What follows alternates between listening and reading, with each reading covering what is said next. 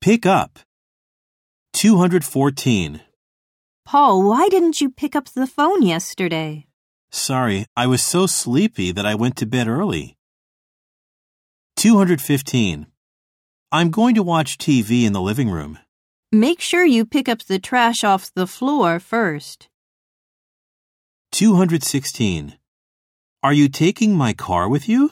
Yes, I need to pick up my brother from school. 217. I'm here to pick up the calculus exam from last week. All right, you missed the class yesterday. 218. Where were we? Let's just pick up from where we left off before the break.